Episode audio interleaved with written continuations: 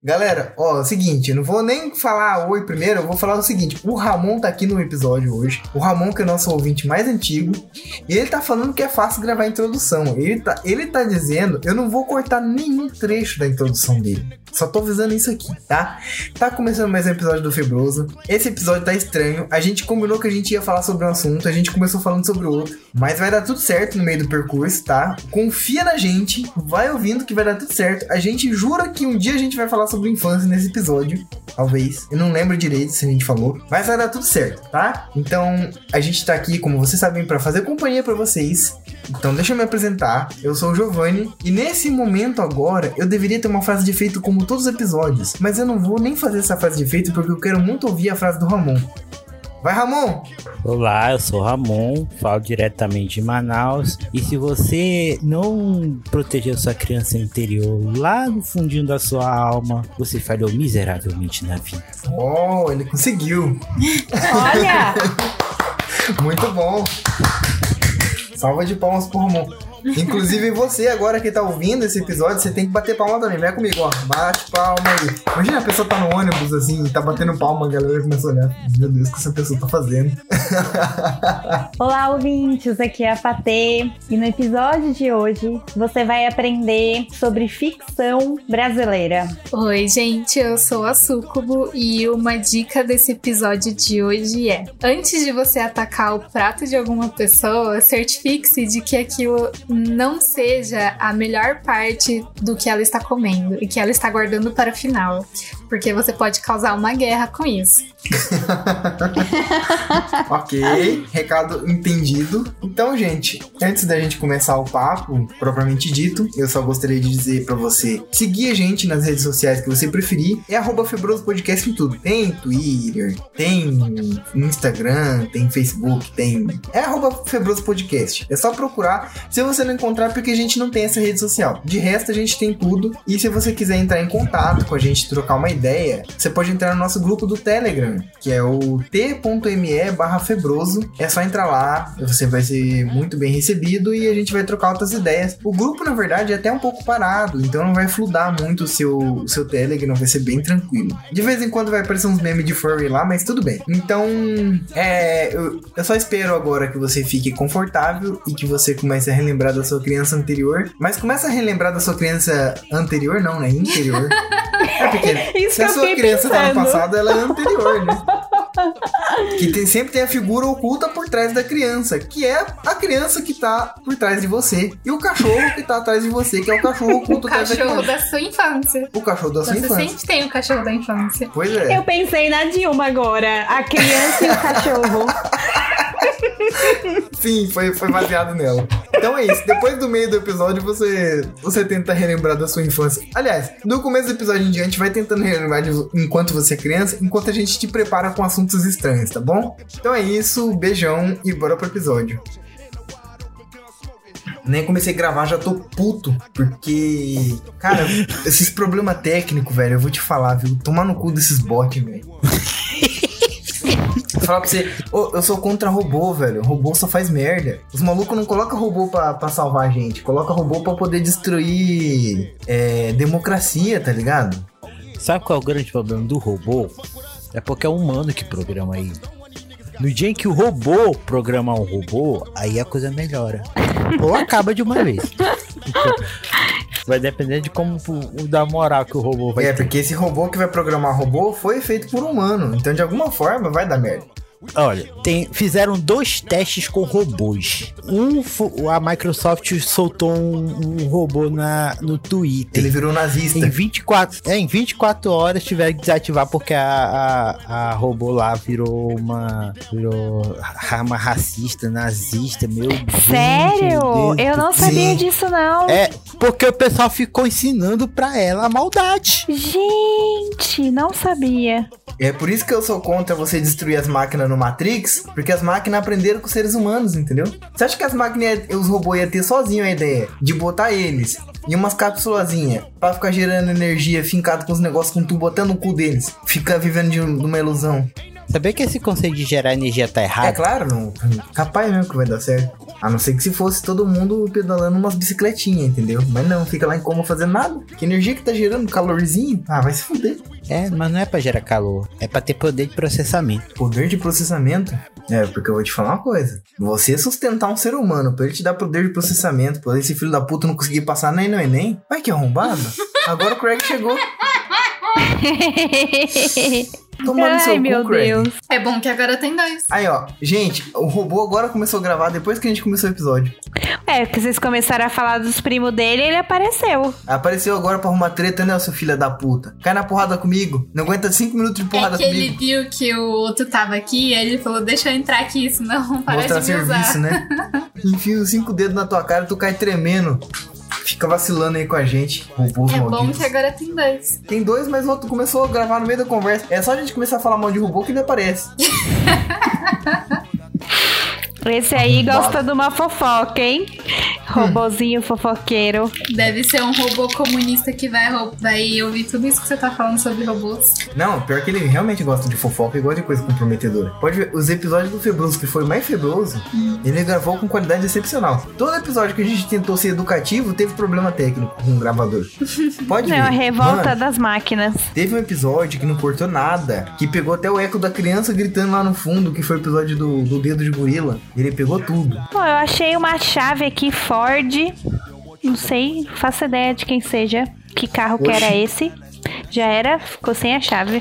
Mas é chave de carro ou é chave de boca? Meu, de carro. Ih, Tem alarme? Hum, eu não sei nem que, que carro que quem tem Ford aqui. Não sei porque que essa chave tá na minha caixa de bijuteria. jogaram na caixa Ué? de bijuteria porque a Ford fechou no Brasil, entendeu? Não serve mais pra nada.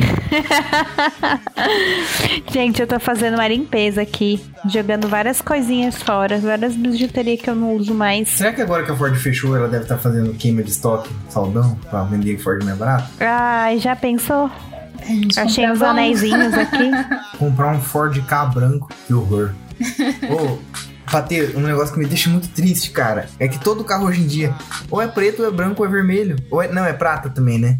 Só tem essas Prata. quatro cores. Raramente tem vermelho. É preto, branco e E prata. nem é vermelho, normalmente é aquele vinho, né? O que aconteceu com os carros azuis, os carros verdes, os carros rosa, E carro os carros amarelo? azuis, os carros mais escuros. Sei lá, os caras gostam de fazer Uber agora, carro acho que é só pra isso. Hum, pode ser. Ah, eu fico bem triste, viu? Não tem mais um carrinho rosa choque, salmão, azul claro, verde É, pistache. se, se você trabalhar na Mary Kay, você vai ter um rosa. Uhum. Isso se Caralho. você vender muito. Aqui tem um. Uhum. É áudio, não é? Não, é BMW. Ah, é BMW. Mas é esse BMW ele fica zanzando por todas as cidades. Pra fingir que as pessoas ganham. Na verdade, só uma pessoa ganhou, que é a dona. Isso me lembra que tinha um Honda Civic rosa perto da Lan House que eu trabalhava. Ah. Sério? Olha aí. Eu sinto falta disso aí, cara. Mas era da Mary Kay? Não, não, é só rosa mesmo. Ah. É porque a mulher gostava de rosa. A casa da mulher era rosa. Nossa. Justíssimo. Aí acho que ela mandou comprar o carro rosa. Ou pintar o carro rosa. E sobre o negócio lá do- dos robôs do Matrix, não é pela energia, é pela capacidade computacional. Porque cada cérebro humano eles conseguiam usar de um jeito que cada cérebro humano funcionava como mini computador. Tadinho deles, cara. Só que é, só que cada o nosso cérebro, ele tem uma capacidade computacional muito superior à de um supercomputador. Então imagina, 7 bilhões de, de, de cérebros que tem uma capacidade muito maior que um, que um supercomputador, tem muito mais conexões, muito, pode carregar muito mais informação que um supercomputador, funcionando a, a bem das máquinas. É assim que eles conseguiam rodar, rodar a Matrix em 1024K. Ah, Ramon, mas eu fico muito triste com uma coisa. Pessoa, você vem Que? me falar que, que a galera tem um, um cérebro muito maior que qualquer superprocessador. Os malucos votaram no Bolsonaro, Ramon.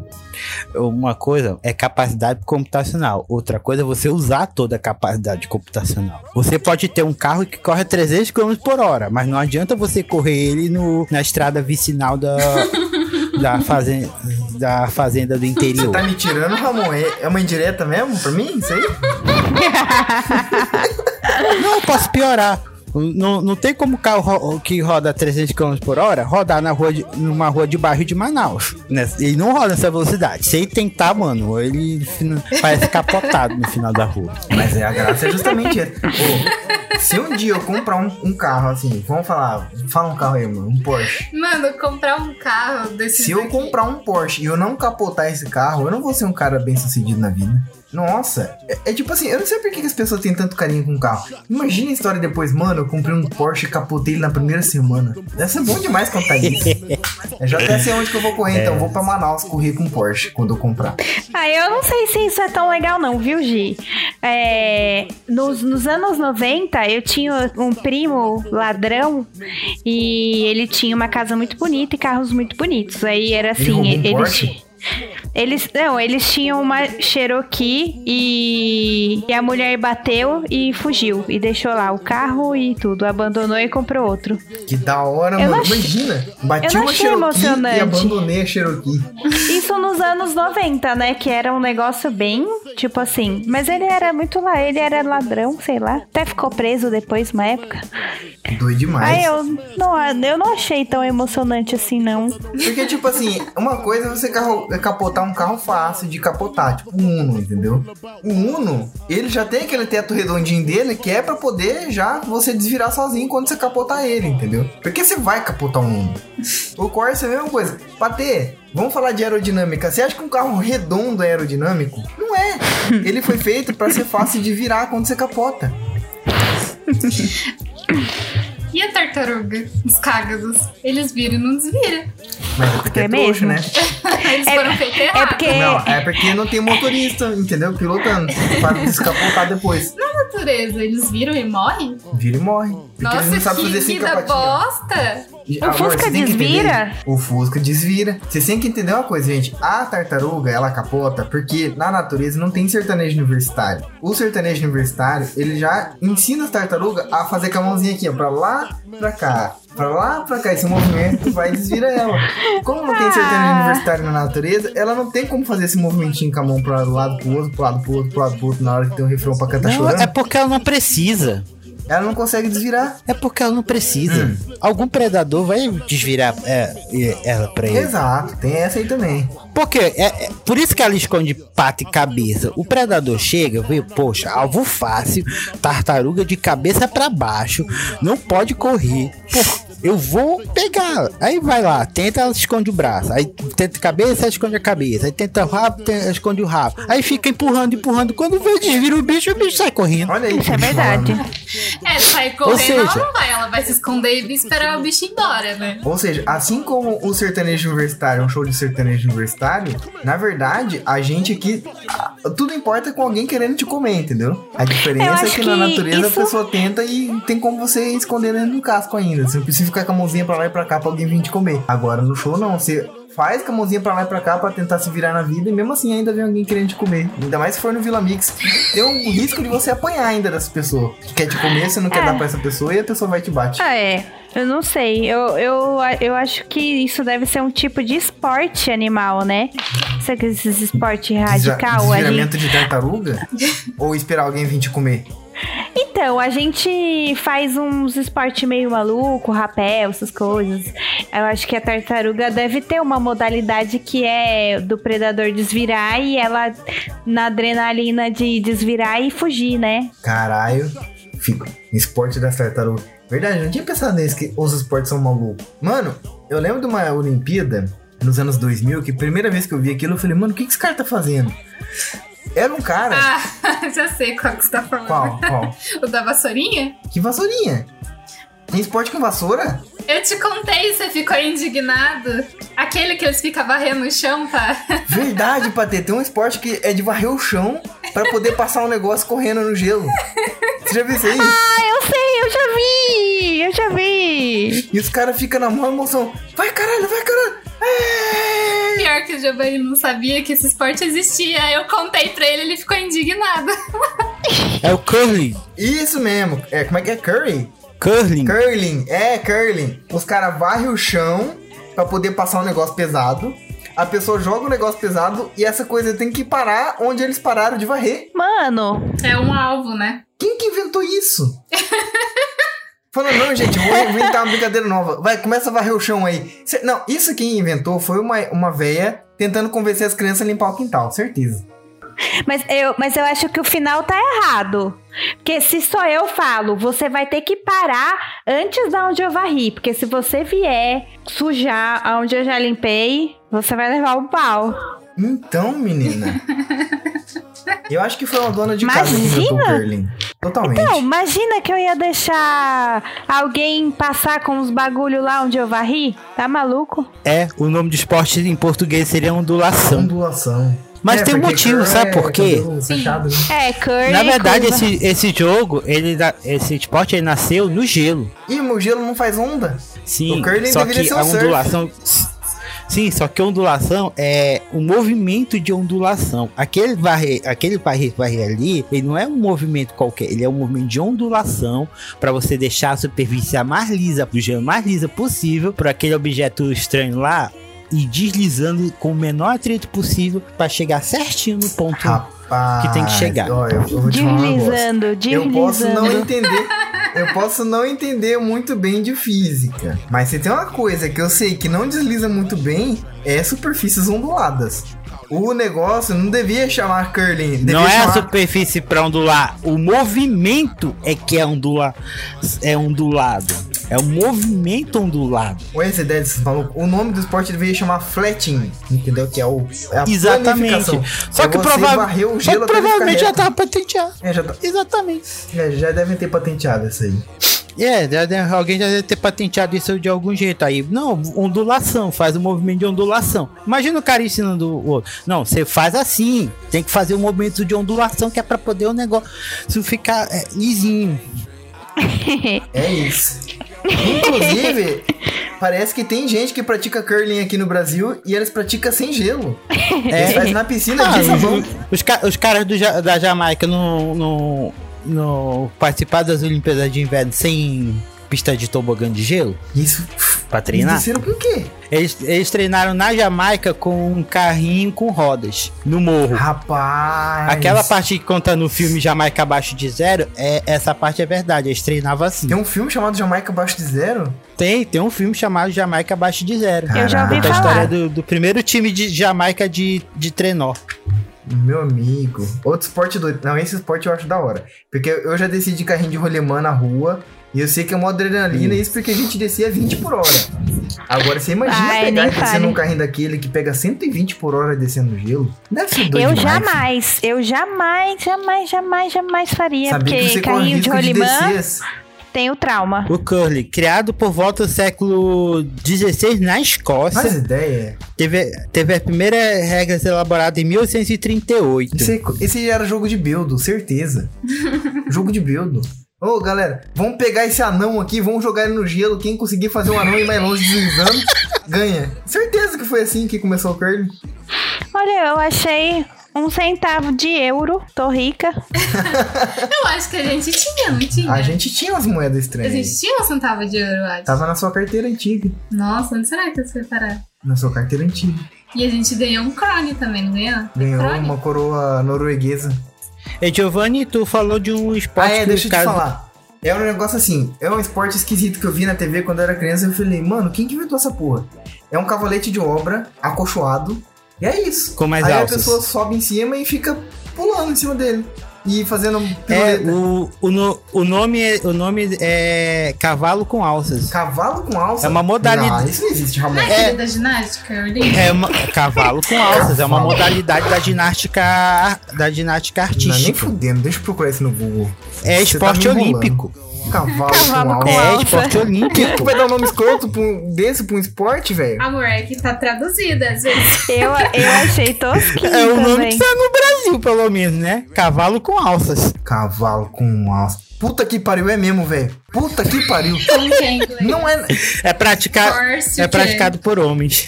É só um homem que faz cavalo com alça? É, ó. Só. Caralho, não, tem- Ah, não pode ser. As meninas o, faz campeão- acho que o 100. último as campeão meninas, do mundo foi um chinês. As meninas Olha. fazem aquele... Ele é assim, só que sabe. Como Você que sabe? que mulher não pode subir no cavalo com Deixa eu alça? te falar, as meninas fazem, só que não É porque tem precisa alça. ter- É aquele é- compridão que é Em São teoria, Paulo. precisa ter força no braço. Então, o que, quem faz isso aí, normalmente faz os esportes com Mas barra. peraí, é, com só um passo de hip hop braço. que o cara faz em cima do cavalo com alça. Você pode reparar, é só aquele passo de hip hop que o cara. Sim.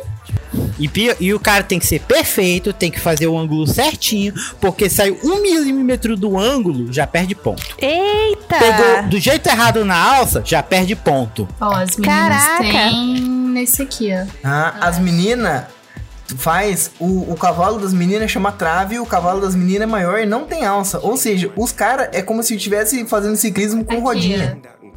Ah, rapaz, as meninas fazem um negócio mais cabuloso ainda. É, porque as meninas elas fazem no, elas não, elas não só tem que ficar girando, elas têm que fazer uma apresentação artística em cima do, da trave. Ó. Mas, gente, como é que você vai. Como é que você vai pontuar um negócio que é artístico? Se a arte não tem ponto, é interpretativo. É que nem a pessoa falar. Ai, desfile da, da Gaviões da Fiel, nota 10. É arte, irmão. Como é que você vai dar nota pra arte? Sim, só que, só que eles não dão nota pela arte, eles dão nota pela performance e pelos movimentos. Se a pessoa erra, Dentro se ela do- não erra. Dentro desse esporte, Giovanni, é, tem uma série de movimentos obrigatórios que eles têm que fazer, que se não fizerem, Peraí, o negócio tem movimento obrigatório, eles chamam isso de arte. Sim. Tem que parar essa, essa Tem, movi tem movimento obrigatório, tem movimentos ideais, tem movimentos muito difíceis que se você conseguir fazer com perfeição, você ganha muitos pontos. Rapaz, se fosse eu, já subia no negócio desse tocando um birimbau. E Eu quero ver se vai me dar uma nota baixa. É, só que tem, só que tem aquela liberdade. Você, ah, quem pratica esses esportes, ele pode escolher a ordem que vai fazer o movimento, quais movimentos vai fazer. É nessa parte que mora a arte. É tipo, é tipo as notas musicais, né? Tipo, elas são daquele jeito. Exatamente. E você compõe de uma forma que você acha melhor pra criar uma música, né? Basicamente, basicamente é como se fosse um concurso de solo de guitarra mais difícil, onde a guitarra é o cavalo com alça e o, o, o corpo e os seus dedos é o seu corpo. Exatamente. Ah, Giovanni, você diz... tô entendendo. Ou seja, pode parecer besta, mas não é. Ah, é. Ô, gente, mas, mas isso é meio um, um hip hop no cavalo? É, por que, que eles não têm um- uma, sabe, uma vertente freestyle? Eu acho que, ó, Assim. eu Mas vou- tem vertente freestyle. a galera da- das Olimpíadas, se tiver ouvindo a gente aí de Qatar, eu quero ver o cavalo de verdade sem alça, a galera fazendo esses passos de hip hop em cima de um cavalo correndo com medo do som de um tiro. Eu quero ver se esses caras é bom mesmo. Cavalo parado é- de madeira é fácil. Quero ver um cavalo de verdade se fazer isso aí. Não, é, mas é, eu, eu fico com dúvida assim, tipo, os caras não podem inventar um, um, um movimento mega super master, assim? Sim, a Daiane Santos fez isso na, no tablado. Aquele, o plot twist carpado dela é uma É, invenção. o duplo, o duplo twist escapado foi ela que foi ela. Não, quer dizer, se eu não me engano, não foi ela que criou, mas foi ela a primeira pessoa que executou aquele movimento com perfeição. Maravilhoso. Em Olimpíada. Tanto que deram o nome de Salto dos Santos. Ah, Ó, que Isso aí eu legal. acho um puta de um vacilo, tá? Eu acho isso aí covardia, você inventar um, um passe e você falar que foi você que inventou, só que você não faz. E bota na, na, na responsabilidade dos outros ter que fazer isso aí. Então a Daiane dos Santos é uma heroína e eu vou falar que foi ela que inventou sim, porque o, o cara pode ter inventado, mas foi ela que fez. Não, é porque ela não inventou o movimento todo. O movimento do, da- do Salto dos Santos, ele é três movimentos num só. Os, cada um desses movimentos já foram inventados antes, só que ninguém antes dela tinha conseguido executar os três movimentos juntos. Que é dar o pulo, fazer o L, girar no ar e pousar em pé. Entendi. Outra coisa, Entendeu? outra. Isso. O que ela fez foi, foi pegar o motor, a carroceria e o e os apetrechos do carro e fazer uma Ferrari. Caralho. Entendeu? Isso aí, abraço pra Daiane dos Santos, que com certeza tá ouvindo a gente. Maravilhosa. Se eu, se eu não te pare... É, se não chegou o meu parabéns, agora vai chegar. E detalhe, fazer isso numa Olimpíada. Cabulosíssima. Foi o salto que, que deu o ouro pra ela. Muito bom, muito bom. Eu lembro que ela pulava essas coisas tudo tocando brasileirinho, não era? Foi na Olimpíada de 2002, alguma coisa assim, 2004. Eu acho que não foi 2002 porque Copa e Olimpíada não dá no mesmo ano, mas eu lembro que eu tava na escola e era, eu era bem pequeno. E tinha a Daiane dos Santos E tinha um menino também, o Diego Hipólito. Sim, que, Que falou ele é que- a irmã dele. Sim, que tinha outra menina Hipólito também, que até que ele eles falou que o, o treinador era dele, irmã dele. o treinador dele colocava pilha no cu dele pra ele ficar reto. Lembra disso? Que? É, ele denunciou o treinador dele. É, De ele abuso. foi abusado. Ah, Ele- o treinador colocava pilha na- no meio das nádegas dele, assim, bem na bunda dele, pra ele prender a, a bunda com força pra poder ter postura no movimento. Gente. Pois é, muito triste isso aí, cara. Cara, só, só pra tu ter Gente, ideia. pra que o uma salto pilha? Não, um negócio é tipo assim, ah, coloca um cabinho de vassoura, né? Coloca um, aquele, aquela, já, aquela varinha, porque tem gente que fica mexendo aquela varinha fazendo ginástica artística. Prende logo a varinha, fala pra pessoa mesmo colocar a varinha no meio da bunda. Eu não sei qual que foi a Já pilha desse. pensou modalidades de fazer malabarismo com Uma a varinha bunda. na bunda? Aí tá, Giovanni, só pra tu ter ideia, uma pilha, mano. é, é- o salto do Santos é tema de TCC. Rapaz, aí sim, aí eu Uau. vejo vantagem. Pensa, pensa no- no- na categoria do negócio. Braba demais. Ela virou tema, virou tema de estudo. Falando em negócio na bunda, cara, outro esporte que eu não consigo entender é aquela luta que quem consegue enfiar o dedo no cu do outro ganha. Ah, greco-romana. Greco-romana. Amor, se vo-. Não é, enfiar, não é enfiar o dedo no, na, no fiofó alheio, não. É simplesmente você imobilizar o seu adversário a ponto de ele pedir arrego. Mas pra que, que você vai enfiar o dedo no cu da pessoa? Pra fazer ela pedir arrego? Não, não é enfiar o dedo no. É Rapaz, passar o braço. Enfia é o passar o no braço entre as pernas. não dá, é olha aqui, lá. luta greco-romana. Toda vez que eu colocar luta greco-romana no Google Imagens, Essas foi a antiga. não, é a de hoje em dia. Eu vou te mostrar. Vocês acham que eu tô brincando, né? Acho que é tudo palhaçada minha, que eu tô exagerando. Não é, gente. Enfia o dedo no cu do cara. Mas é pra enfiar. E como é que você fala que não enfia? Aqui, ó. Mas não é na bunda, é entre as pernas, cara. Rapaz, Tem uma O maluco diferença. tá com quatro dedos enfiados no cu do cara. Eu vou jogar essa imagem aqui no grupo do Discord. As outras pessoas que vão ver depois vão ficar confusas, mas tudo bem, é o Febrose, né? É, elas já devem estar acostumadas. Gente, olha isso aí. Enfiou quatro dedos no cu do cara. Deixa eu ver. Um, Peraí. dois, três, quatro dedos no cu do cara. Ui. Ah, é, acontece às vezes. Sem querer. É porque o, o, o certo, o cara enfia a mão entre as pernas do cara pra mobilizar o quadril pra poder jogar ele contra o É, chão. mas eu acho que no cu é mais Às efetivo. vezes- é, porque do cu tem onde segurar, né? É. Imagina, imagina Tem onde só. você encaixar. Ai, que imagem linda. Mano, altos memes essas fotos aqui. Sim, não, mas pior que teve um caso do que o cara gozou. Sério? É. Pô, mas aí o cara coloca o dedo pro outro cara relaxar. Relaxado ele vai perder mesmo. Achei uma estratégia válida. Esse site não. Esse aqui. Eu vou ter que postar um, um link meu duvidoso porque é só onde eu tô achando a notícia, tá?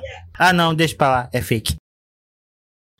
Era pra gente falar sobre sonho de infância no episódio de hoje. A gente tá falando sobre dedo no cu e esporte. Gritaria. Não é nada, não. Não, a gritaria quem tá fazendo é a gente, no caso, né? Mano, depois de, dessa, desse parênteses gigantesco, vamos tentar entrar pro tema? Vamos. Eu fico imaginando o ouvinte, né? Tipo, caralho, eu vim aqui ouvir sobre sonho de infância e os caras estão falando sobre Olimpíada. Você que desembreou por esse movimento aí. É, é, mas falando é. nisso, alguém teve um sonho de, de ser jogador de futebol aqui? Já que a gente tá falando de esporte? Jamais, eu sempre odiei futebol. Você já, Sucubo? Não.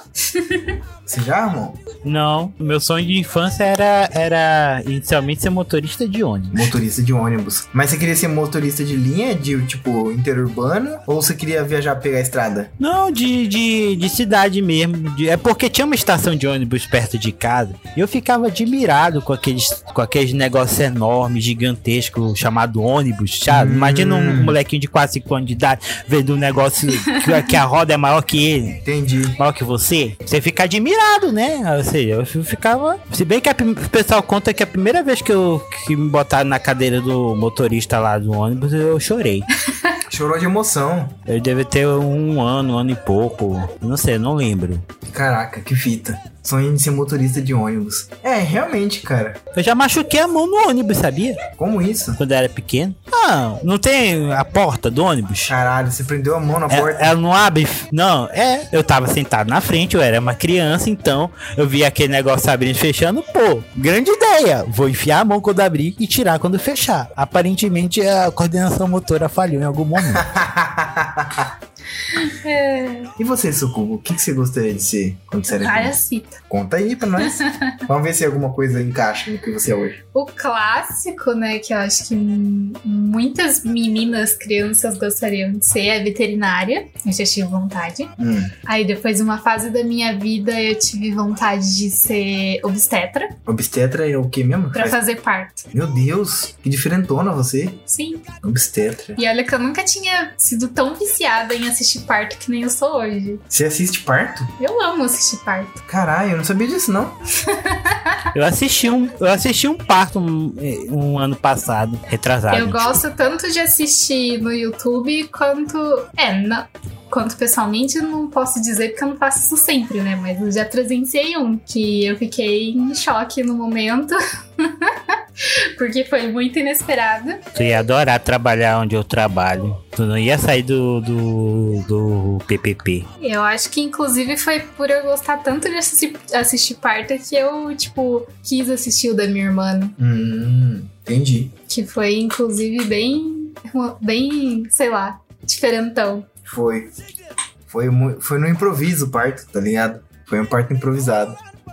Coitado do enfermeiro lá, mano. É porque. Eu, eu posso contar essa história? Pode? Ah, conta? É, eu, eu trabalho numa maternidade. Então, era a primeira semana de uma nova leva de enfermeiros que tinham sido contratados pra lá. Aí o cara tava trabalhando de boa lá na, na admissão do hospital. De repente, a mulher lá na, na ala do, do obstetrício começa a gritar: Ai, ai, o pessoal, vem, vem a gente, ajuda, ajuda, a, a, tá dando a luz. Só foi o tempo do cara correr, colocou a mão de, entre as pernas da mulher, a criança caiu na mão dele Que bonitinho. primeira semana de trabalho dele. Ele era novato, ele, ele tinha se formado há pouco tempo e já, já, Já, tava chegou pegando botando a criança mão na no... massa, literalmente. E eu olhando pra enfermeira, enfermeira, o que que eu faço? É. Embrulha a criança, bo- bota a mãe e a criança na maca e leva lá pro terceiro, pro terceiro andar lá, pra área do pré-parto. Nossa, ela nem tava no pré-parto ainda. Meu Deus. Não, ela tava de missão, ela tinha chegado Ah, lá. nossa, ela ganhou na recepção? Não, ela, ela, entrou, ela deu a luz na admissão. Tem gente que dá a luz no, no consultório, tem gente que dá a luz no banheiro da recepção, tem gente que dá a luz literalmente na porta do hospital. O carro parou, a- abriu a porta, a mulher só botou as pernas pra fora e pronto, botou, Maravilhoso, cara. botou uma criança no mundo. Eu acho que esse é o Parabéns. sonho de qualquer mulher. Tipo, espirrou, saiu. Ah, tá. Achei que era o sonho de qualquer mulher dar luz na porta da maternidade. Não, mas tô falando de ser fácil, né? Porque muitas ficam 24 horas, ficam um tempão sofrendo lá. É, de fato. Não, é, é aquele negócio, um parto ele não pode demorar mais de 24 horas. Sim. Se passar de 24 horas, você tem que acompanhar o estado do feto pra, pra saber se ele tá. como é que ele tá. Aham. Porque no pior dos casos, você tem que correr pro centro cirúrgico. Sim. Se bem que tem criança que não se decide. A mulher entrou pra fazer o parto normal, passou quase 24 horas de, de trabalho de parto e a criança não saía, não saía e botaram ela pra fazer cesárea centro cirúrgico. Quando a, quando a mulher ia entrar na porta do- da sala da A cirurgia, criança saiu. a criança resolve nascer. Filha da puta. A criança resolveu preparar toda a cirurgia pra fazer a cesárea e a criança resolve nascer. Ah, eu tive aquela fase quando eu era bem pequenininha, né? Quando a gente é bem pequenininho, que a gente quer, quer ser apresentadora de programa infantil. A gente quer ser a própria Xuxa, né? Caralho, que foda.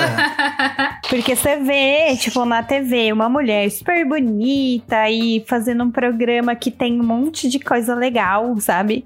Você quer muito ser Uhum. aquela pessoa. É, com certeza. E, e aí depois, com o tempo, né? Eu ainda era pequena, mas eu queria muito ser é, psicóloga. O meu sonho era ser psicóloga, desde a quinta série. Que eu falava que ia ser psicóloga. Caraca. Mas aí acabou que não, né? Não sou. Gente, eu acho que a primeira lembrança de alguma coisa que eu gostaria de ser, eu lembro que no, no prezinho, todos os garotos queriam ser ou policial, ou bombeiro, ou jogador de futebol. E eu queria ser cantor. Olha, que legal. Eu queria ser cantor. A música Cara, sempre foi muito presente na minha vida. Eu sempre ouvi muita Imagina o música. talento que a música brasileira perdeu, cara. Ah, até que não, viu? Porque eu, eu ia ser mais um Rogério Skylab da vida. Ah, Não tô falando pela falta de talento, mas eu tô falando pelo, né? Pelo teor da, estilo e tudo. da minha aham. produção e tal. E eu ia Não ser. sei, talvez tu, talvez tu você virasse uma Marília Mendonça versão masculina. Meu Deus, cara. Você tá me tirando mesmo, hein, cara? Tô. Imagina o Gi cantando sofrência e essas coisas. Gente, É, babado. não sei. Talvez eu fosse mais um Wesley Safadão, assim. Eu ia Você não isso. seria tipo o Mamonas Assassinas, assim? Não, não necessariamente. Eu acho que eu ia. Eu ia fazer música pra chocar a família tradicional brasileira. Não pra estar na boca do povo, entendeu? Eu realmente ia fazer umas músicas estranhas. É. que mais que eu já quis ser? DJ. DJ, é, tudo tinha. Depois, é verdade. Depois de, de cantor, eu saí dessa pira e eu queria ser DJ quando eu era criança. Aí eu, eu comecei a ouvir muita música eletrônica, eu gostava. Tá aí uma coisa que você se tornou e você É, eu sou um ótimo só não tá DJ. no palco. É, quer dizer, o palco, o palco é meio privado, né? Mas assim, hoje em dia eu sou um ótimo DJ, de fato. A galera elogia muito minhas habilidades. Cara, não, é porque depois da vibe do, do motorista de ônibus que durou até os 7, 8 anos de idade, eu, eu na escola eu gostava muito de química. Eu passei a gostar muito de química. Nossa, você queria trabalhar Então, em refinaria de cocaína. Não, eu queria trabalhar. Não, pior, eu queria trabalhar como farmacêutico. Farmaci... Caralho, farmacêutico, da hora, velho. Da hora pra Eu, eu me meti na cabeça até os 16 anos que eu queria ser farmacêutico. Mas deve ser uma profissão muito legal, cara. Deve ser Ah, mega é. interessante. Eu acho também. Sim, mas é muito querido. Eu achava a química a coisa mais maravilhosa do mundo. Caraca, mano. Um troço tão pequeno se une a outro troço tão pequeno e forma uma substância que a gente bebe. Mas, ah, Ramon, Isso é maravilhoso. eu partilho da mesma, da mesma admiração que você. É, antes, quando, quando eu queria ser psicólogo e tal, na verdade já quis ser um monte de coisa, porque quando comecei a estudar sistema solar na segunda série, eu quis ser. Ser. as- Astro- Astrônomo. Astrônoma. Não, é, gente, é que minha mãe me encheu tanto o saco que quando eu cheguei em casa e eu falei pra ela assim: Mãe, eu tô estudando os planetas e eu quero ser astrônoma.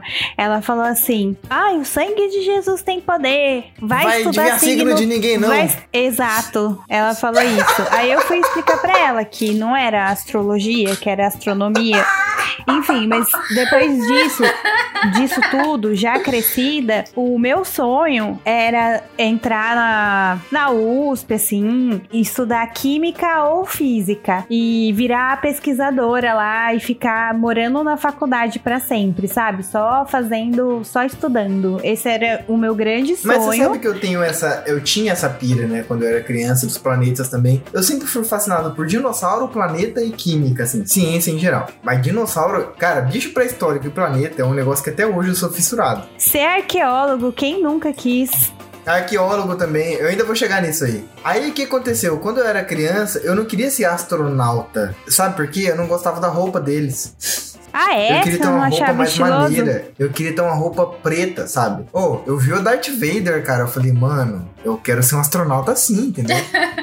Eu não queria ser um astronauta igual Marcos Pontes que usa fralda e veste branco, tá ligado? Parecia o pneu da Michelin, o boneco da Michelin. Astronauta geriátrico. Eu queria ser o Darth Vader. E aí eu queria, sabe o quê? Ser primeiro inventor pra inventar um foguete pra eu ir clandestino pros planetas e viajar eles por conta própria, que nem um pirata do espaço. Uau. Era isso que eu queria ser. Ir pra NASA o caralho. A NASA não sabe de nada não, entendeu? Eu queria fazer o meu foguete pra eu ir pros planetas, visitar eles e, e tipo assim, como eu sabia que o homem só tinha ido pra Lua ainda, se eu chegasse em Marte primeiro, Marte ia ser meu. Eu queria ter o planeta pra mim, entendeu? Você ia ser a versão do padre do balão, né? Sim, exato. Eu realmente, tipo gente. assim, quando eu era criança, eu queria ser uma espécie de Darth Vader, um astronauta de preto que vai pros planetas e toma os planetas pra mim, porque nem o homem não chegou lá ainda, eu cheguei primeiro, então é meu, entendeu? Inclusive o Elon Musk tá moscando e ainda não foi pra Marte. Se liga, Elon Musk, eu vou- eu vou chegar lá primeiro. Não, mas sabe, mas sabe que ele não pode tomar Marte pra ele? Já é de alguém? Marte? Não, é da humanidade. Tá humanidade porra nenhuma, rapaz. Vai chegar lá primeiro, quero ver, vou vender Ah, até terreno. chegar, É- até chegar uns Não ETs aqui e falar aqui sei o que, ó. Você pode, talvez, pleitear uma área em Marte. Da Mas o humanidade. Marte, per- Marte pertence à à Eu humanidade. vou chegar lá é primeiro porque vou falar, Marte. tá achando ruim, vem aqui Gente. me pegar então. Gente, mas aí vai chegar uns marcianos e vai reivindicar Marte. E aí, a gente faz o quê? Entra com o processo de É, uso ué, se eu chegar lá primeiro e falar que eu sou marciano, você não tem como provar. Eu vou falar, sou marciano, Não, vocês tem- não é a humanidade É, porra é porque assim, já foi declarado. Na década de 70, quando tava tendo as explorações espaciais, ele já bate- a ONU já bateu o martelo sobre outros planetas. Nem queria Marte principalmente mesmo. na nossa vizinhança. Gente, mas o ser humano É- é, é muito porque Marte- né? É, é porque Marte tá- tem o, os, os status, mesmo status da Antártica. É território internacional. Você pode mandar um, um, uma, uma equipe pra lá, montar uma base, beleza. Mas sabe por quê? Fique à vontade. Deixa eu descobrir petróleo em Marte pra você ver só assim se não cai por terra. Hum, vai achar um dono rapidinho. Ou seja, o Marte, tecnicamente, Marte é território internacional. Tem uma fake news que eu adoro, que é assim, tem um, meteoro gigante que a composição química dele é mesmo que o do THC. E é um meteoro gigante de maconha. Eu tenho certeza que se isso não fosse fake news, fosse de verdade, se Snoop Dogg não ia comprar esse meteoro aí e mandar trazer pra cá. É, tá- tem uma empresa que tá com ideia de trazer um asteroide pra órbita da Terra. Quase ideia? Só que isso, certeza. Porque, é, porque o troço tem nada mais nada menos que 60% da composição de ouro e outros metais preciosos. Ele tem muito mais ouro do que todo o planeta Terra produz em um ano Sério? Cara, eu não sabia disso não. Pra poder minerar. Gente as ideias. do céu. Eu acho que em vez de, de trazer isso pra, pra órbita da Terra, tinha que dar um jeito de derrubar ele devagarinho na Terra pra Terra ficar com um piercing de ouro, assim, entendeu? Ia ser top. É, o problema é que o- a velocidade mais baixa que um objeto pode chegar do espaço é 800 km por hora. Ah, 800 km por hora não é nada. Se descer, desce de boa. É, um, um, um troço do tamanho de um carro acaba com uma cidade. É, acaba o nada, rapaz. Massa 800 do por hora. negócio. Meu amigo, se eu ficar. Se eu descer de ponta, eu pego essa velocidade facinho. Eu pego o Mach 2 descendo de ponta. É, aí tu vira um omelete quando chegar no É, mas eu- Parabéns. Mas negócio de ouro, eu acho que já é bom que já derrete, entendeu? O Porsche do, do Giovanni e o asteroide, os dois a 800 km por hora. Qual destrói mais? Ai, cara. Mas é isso. Eu queria muito ter essa, essa pira de, de astronauta também. Eu já quis ser arqueólogo, a Patê falou bem. Eu, mora, eu sempre morei no meio do mato, né? Então sempre teve muita terra. Eu morava num barranco, Patê, que era cheio de cristais. Você cavucava as pedrinhas, quebrava as pedrinhas, tinha cristal dentro. Era maravilhoso. Ah, eu adorava também pegar aquela, aquela linha de construção, aquele fio de nylon, sabe? Montava no terreno aquilo, Hum, com umas madeirinhas, e era meu sítio arqueológico. nossa, maravilhoso. Eu não queria achar fóssil, sabe? Porque eu achava que fóssil era muito difícil de encontrar. Mas eu e o meu primo, a gente cavucava cascalho e tinha uns cascalhos que eram meio dourados. E só Sim, depois eu eu, fui como é. Só depois eu fui descobrir que aquilo é uma pedra que é chamada de ouro de tolo. Esqueci o nome dela agora, porque eu tô beudo. É.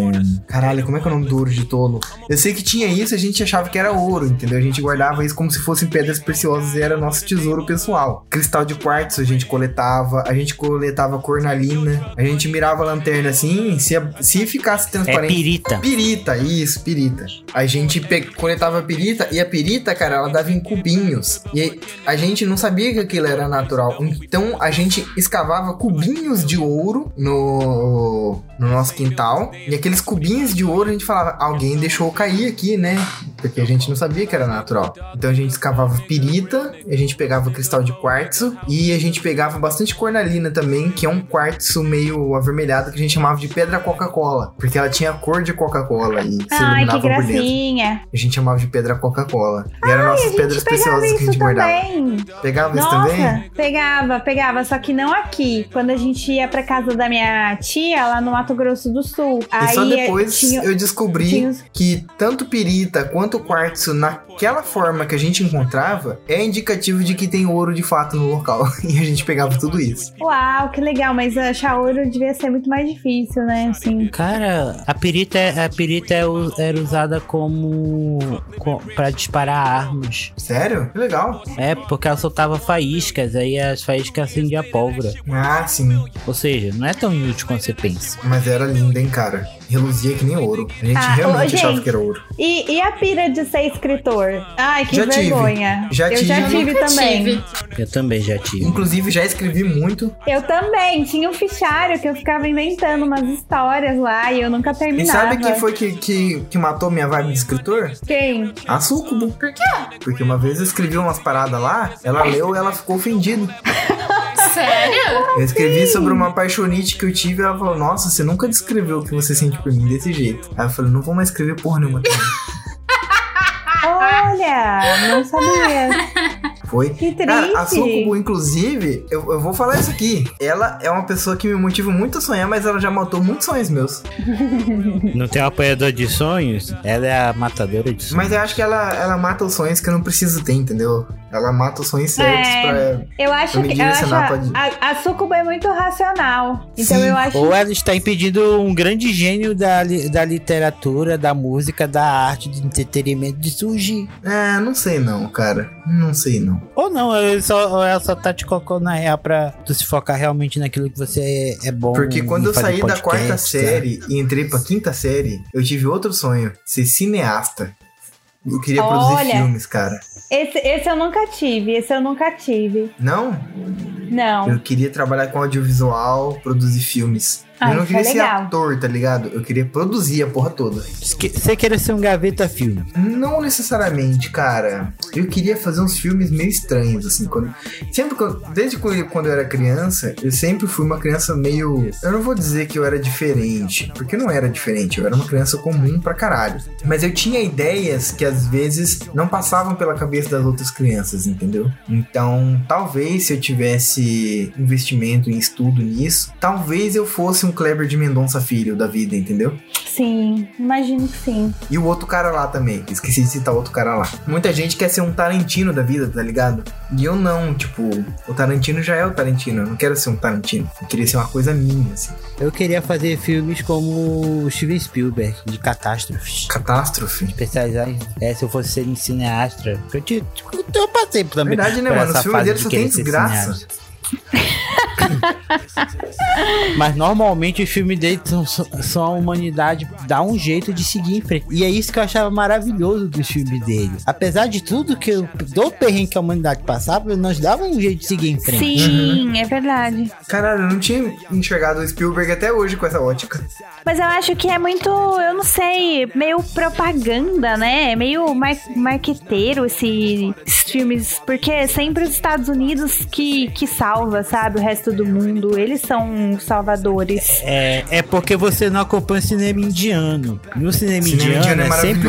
Ah, bo- é sempre a Índia que salva o mundo. Bol- Não é Estados Unidos, não é França, não é Europa, não. É a Índia. Não, Bollywood é, sim, sem palavras, Entendeu? né? Você pega pra não- assistir um A filme gente só é... conhece Bollywood, mas na verdade são quatro empresas gigantescas que, que fazem. Bollywood é só uma delas, cara. E tem cada filme louco. Sim, Mano. gente, você É. pega pra assistir. Nossa senhora. Vamos assistir um dia desses, amor? Um filme indiano louco de ação? Que eu já chamei a Suco. Uma vez eu entrei numa Ele pira. só me apresenta filme ruim. Eu entrei numa pira de começar a mostrar filme ruim pra ela.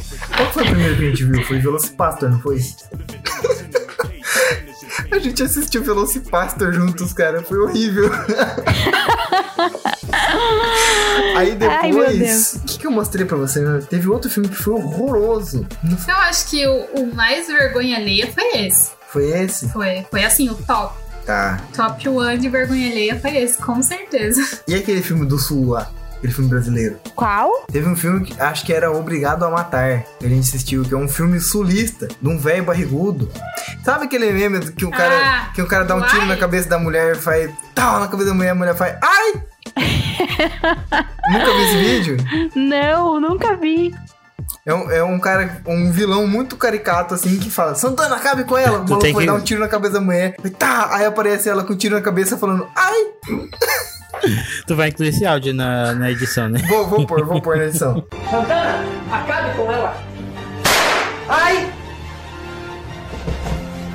Depois, cara, é, eu sei que a gente assistiu esse filme inteiro. E na hora que a gente terminou de assistir esse filme, a gente, a, a gente terminou azedando muito, cara. Ela olhava assim pra minha Pior, cara, os tipo, você minutos- não me ama. Os minutos mais Sim, mal imagina. aproveitados da vida.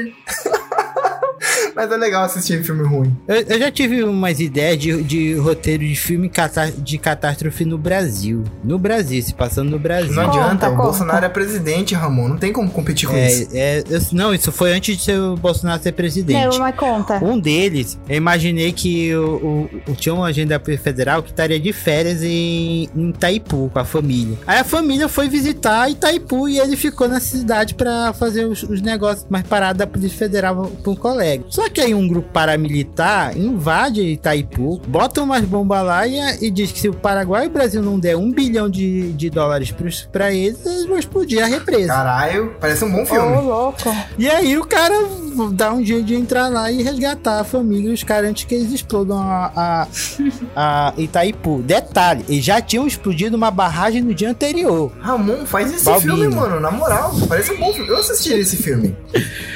Outra ideia que eu tive, e- e inclusive até eu, eu- depois que eu vi ele atuando, eu até escalaria ele pra ser o policial da Federal. É o Celton Mello. Celton Mello. Ele é muito, ele é muito bom como policial. Como policial.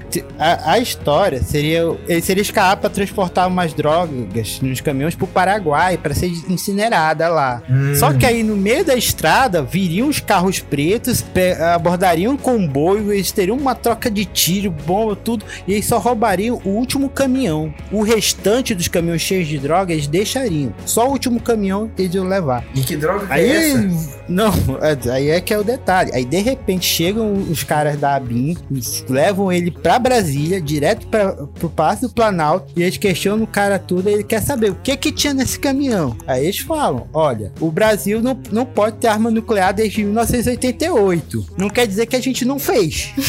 Eita porra! Caralho! Tinha 10 Eita. Tinham 10 ogivas nucleares naquele caminhão que estava sendo transportado para uma base secreta e eles aproveitaram o comboio de drogas para esconder esse transporte. Só que alguém descobriu, roubou as bombas e, além de detonar uma, ia vender o restante no mercado negro. E o Brasil não poderia fazer nada porque se admitisse que, a- que o fato ocorreu, teria que admitir que tem bombas nucleares. Caralho! Gente, ó, vamos patrocinar o Ramon aí, pra ele produzir esses filmes, tá? Depois entra em contato aí com o Febroso pra mandar dinheiro pro Ramon produzir esses filmes. Ramon, você tem que fazer esses filmes, cara, e tem que fazer ruim pra ser bom, entendeu? Exato. Não, vai ser ruim. tem que fazer gente, ruim, porque tem se levar esses filmes a sério, não Ramon! sai bom. Ramon, imagina a gente com uma produção de baixo orçamento de uma história dessa. Que loucura. Caralho, velho, vamos fazer. Eu, eu, olha, eu toparia muito. É, é, a gente Meu pode. Deus, cara. Ramon, é que você tá muito longe da gente, né? Você tá em Manaus, né? Mas É, imagina. senão- Mas a gente dá um Caralho. jeito. A gente rodava isso em Ourinhos fácil. Totalmente. Grava, grava, tu, grava tudo num, num pano azul, depois manda as imagens e junta no Blender. Totalmente. Nossa. No, no AI. Uma vez a gente assistiu um filme brasileiro, cara, um filme chamado. Como é que era, amor? O do cara que matava o político lá? É um filme brasileiro, é, chama. Ah, o, Doutrinador. O Doutrinador. O filme é maravilhoso, até chegar no final que o cara explode Brasília. Uma CG de Blender horrorosa, cara. Mas bem ruim mesmo, assim. Mas, é, mas sabe por quê? A, a poética dessa cena não tá na cena de explosão. Tá na. Tá no, tá no significado. Exato. Porque tu, se, tu, se tu vê, eles não se concentram na explosão. Eles se concentram na fala do cara. No texto que ele diz. É que nem o, no final do Tropa de Elite 2. Mas aquele efeito, que o- desculpa, cara, aquele Ca- efeito me bruxou muito. É, fazer o quê? É Brasil, meu querido. Tu não pode esperar um efeito grandioso, não. E é caro Gente, pra caralho. Se ele explodisse Brasília de verdade e depois lançasse filme falando que aquele filme explodiu Brasília pra poder ser feito, ele ia vender muito. Ele ia vender pra caralho. Ele ia ser perdoado em nome da arte. E o Mas, Brasil não seria essa cara, putaria que tava hoje. Mas se ele explodisse Brasília pra fazer isso, a gente já teria um spoiler do final do filme. Imagina você Isso é querer ver o filme que explodiu Brasília pra ter. Você não ia pagar pra ver o filme que explodiu Brasília, então? Não, porque daí o, o formato. Não, porque daí o formato do filme ia ter que ser outro. Ia ter que ser um documentário, meio, tipo, com uma câmera meio bruxa de Blair, assim. Olha, pensa que da hora. Aí, tipo, tudo explode e tal. Aí, mó caos, quem fez? Ataque terrorista. Pra o ter que naquela que tá época não existia acontecendo? Gado. Todo mundo odiava a Dilma. Aquele filme foi gravado na época da Dilma. Se o cara explodisse Brasília com a Dilma dentro, eu tenho certeza que esse filme seria o filme. Assim, esse filme seria substituído pelo hino nacional. entendeu? O hino nacional ia ser substituído por esse filme, desculpa. Ia ser um negócio perfeito, épico. As pessoas pagariam o dobro pra entrar no cinema pra ver esse filme. Esse cara vacilou muito. Podia ter explodido Brasília de verdade. Ah, sei lá. Não, não, pior, ele escolheu um prédio fake pra fingir que é Brasília. Também. Enfim. É, falando, falando desse negócio, tem, a Globo ela não, ela não produz às vezes uns negócios muito bons. Mas ela uma vez ela produziu uma, uma um curta, uma minissérie de quatro episódios que eu achei muito foda, mano. O cara, ele, é- ele era um, um dos raros políticos honestos. Hum. Aí tinham colocado ele pra presidente da Câmara dos Deputados só pra calar ele, porque ele tava causando os problemas. Ah, bora dar trabalho pra ele, bora, bota ele presidente da Câmara dos Deputados. Beleza. Aí um belo dia ele bêbado lá no hotel com o rap, porque tinha brigado com a esposa, tudo. Aí o, o amigo dele batendo, mano, acorda, acorda, acorda. Aí ele entra, ah, mano, o que que foi? Eu tô, eu tô aqui pra, ligando com a minha esposa, tá? É, foi bom. É melhor, é melhor parar de beber. Melhor, é melhor parar de beber pelos próximos 18 meses. Por quê? É, porque o helicóptero com o presidente e o vice-presidente da república caiu no mar. Caralho. Os dois morreram. Nossa. Parabéns, você agora é presidente do Brasil. Nossa senhora, que A legal. Cara, se alguém chega pra mim e fala, você é presidente do Brasil agora. A primeira coisa que eu ia fazer era abrir uma cerveja, acender um baseado e falar, meu irmão, vamos começar falando uns decretos. E, É. e você não lembra o nome desse, desse curta aí, desse, dessa minissérie? Ih, Ramon, deu ruim. Acho que, Achei que eu que Eu tinha acho que- caído. acho que os terroristas de Itaipu apareceram na casa dele. Gente, eu vou no banheiro enquanto isso. Desenrola um assunto aí. Desenrola um assunto. Gente, tô preocupada, tô interceptando aqui. Eu acho que foi o, o Craig, esse fofoqueiro. Contou os planos do Ramon, agora o menino tá lá. A gente não sabe o que aconteceu. Voltei. Ah, ufa! A gente, a gente achou que você tinha sido delatado pelo, pelo Craig e que a Polícia Federal tava aí na sua casa já. Não, não foi. Pô, eu tinha, eu, eu- eu- era tão foda que eu baixei e salvei isso no HD. Não deixa a Polícia Federal saber disso, não. Ah, o Brado Retumbante. Foi. Passou entre 17 de janeiro de 2012 e 27 de janeiro de 2012. E era muito foda. Inclusive que o, no seriado, a capital do Brasil não era Brasília. Porque um, um dos presidentes anteriores tinha o presidente anterior que morreu, que ele fez uma coisa que pra ele era boa. Mudou a capital do Brasil de Brasília de volta pro Rio de Janeiro. Nossa. Aí lá em Brasília virou só a, virou só a sede dos poderes judiciário e, e legislativo. O, a presidência ficou no Rio de Janeiro. Cara, era muito legal. Pensando bem, eu Teve acho que eu concordo atentado. com essa medida, porque o Rio de Janeiro combina com o governo brasileiro, né? Combina, É. pô. Combina, combina. Na Bolívia é assim, sabia? A presidência é em La Paz, a, o judiciário é em outra cidade, o legislativo é em outra cidade, mas lá tem uma, tem uma razão pra isso. É porque a Bolívia sofre com terremotos. E a chance de ocorrer um terremoto nas três cidades onde tem os poderes é, é bastante remota. Então, se La Paz desabar porque teve terremoto, sobra ainda outras duas cidades pra retomar o poder, entendeu? Aí, e É, logisticamente sentido. deve compensar, né, também, porque não é essa, esse tamanho de território que é o Brasil, né? É, logicamente falando. A- o fato de, de- do, da capital do Brasil ir para Brasília foi a necessidade realmente de, de desenvolver o interior do Brasil. Cara, Até 1950, o desenvolvimento do industrial era no litoral do Brasil. parece muito mais que foi pra deixar a politicagem sujeirada no cu do mundo, onde ninguém tava vendo. Então, Mas também. Não, não. também, É, foi- também. Foi, É porque simplesmente tinha essa necessidade de você, por exemplo, tinha a visão de que a Amazônia era um, era um, bran, era um vazio é, que qualquer um poderia invadir. Então precisava se fazer o desenvolvimento, mas ficava muito caro você viajar do Rio de Janeiro para Manaus Hum. por questões políticas. Então, eles, eles já tinham a ideia desde Dom Pedro de mudar a capital do Brasil do litoral pro interior do Brasil. Mas eu Por sou, bem, eu sou bem contra a capital do Brasil sem Manaus, porque tem gringo que pensa que brasileiro é só mato e pensa que é só Amazônia. Agora, capital do Brasil ser Rio Branco, eu sou totalmente a favor. Não, eles queriam mudar pro meio do Brasil, exatamente pro meio, por três razões básicas. Um, em caso de um ataque ao Brasil, fica mais difícil você atacar Brasília do que atacar o Rio de Janeiro. Olha que bando de vagabundo. o povo que se foda no litoral, então. É. Ah, é. Exatamente.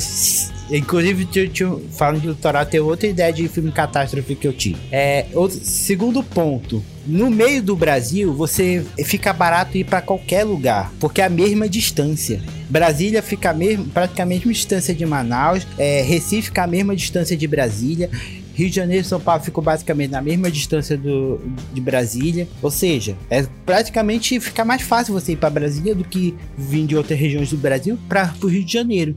Cara, quando eu viajei pro Nordeste, eu queria muito ter pego conexão com Brasília. Infelizmente, não peguei. Fiquei Na triste. próxima a gente pega. E complementando, já que era um projeto novo, era uma cidade totalmente planejada, eles fizeram elas propositalmente na, naquela escala gigantesca que é exatamente para, por exemplo, se caso o, o, o governo em exercício sofresse ata ataques assim, manifestação, elas, elas parecessem muito menores do que elas eram, sabe?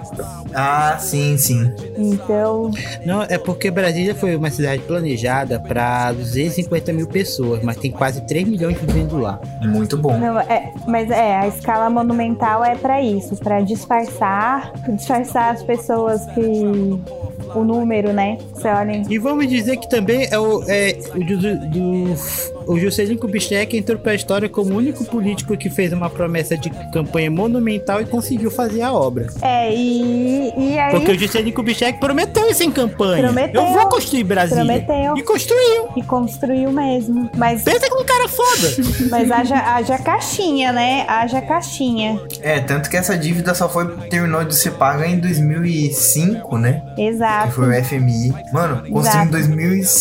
Nos anos 50, não foi, Brasília? Tu sabe- é, mas qualquer obra grandiosa. Nos é, anos é, 50 demora terminou de pagar em fazer. 2005. 55 anos pra pagar uma obra. Vai se fuder. É, a gente Ah, passa. até que foi bem barato, né? Porque A a, gente, gente compra passa uma 30 casa e anos. passa 30 anos pagando a casa. É, pensando bem, uma cidade... Exatamente o que eu pensei. Uma casinha popular é 30 anos. E detalhe, eles tiveram que fazer tudo. Terraplanar um, um terreno gigantesco. Eles tiveram que construir estrutura, água. É, o, lago, o lago artificial lá do Paranauá, ele foi criado, aquilo ali não existia. Ou seja, toda a estrutura gigantesca, colossal. E foi feita em menos de 5 anos.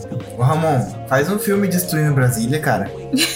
Pior que eu já, já imaginei uma, Vamos, uma história vamos fazer, ó, eu, eu, tipo assim, não tenho grana pra te patrocinar, mas se você quiser que eu exploda uns prédios lá enquanto você filma, eu totalmente topo. Não, não sei filmar direito, então vai ficar ruim, vai ficar cagada a gravação. é bem capaz de eu filmar meu pé. Falando em destruição, teve uma outra ideia de filme que eu tive. explodindo as coisas ele Eu filmando. vou fumar no pé, tá ligado? Eu vou pra cadeia toa. Não, Eu penso que eu tô indo em nome da arte, tá ligado? Mas não, eu tô indo em nome do pé. O pé que do pezinho do Ramon. só o barulho das explosões e eu, eu filmando meu.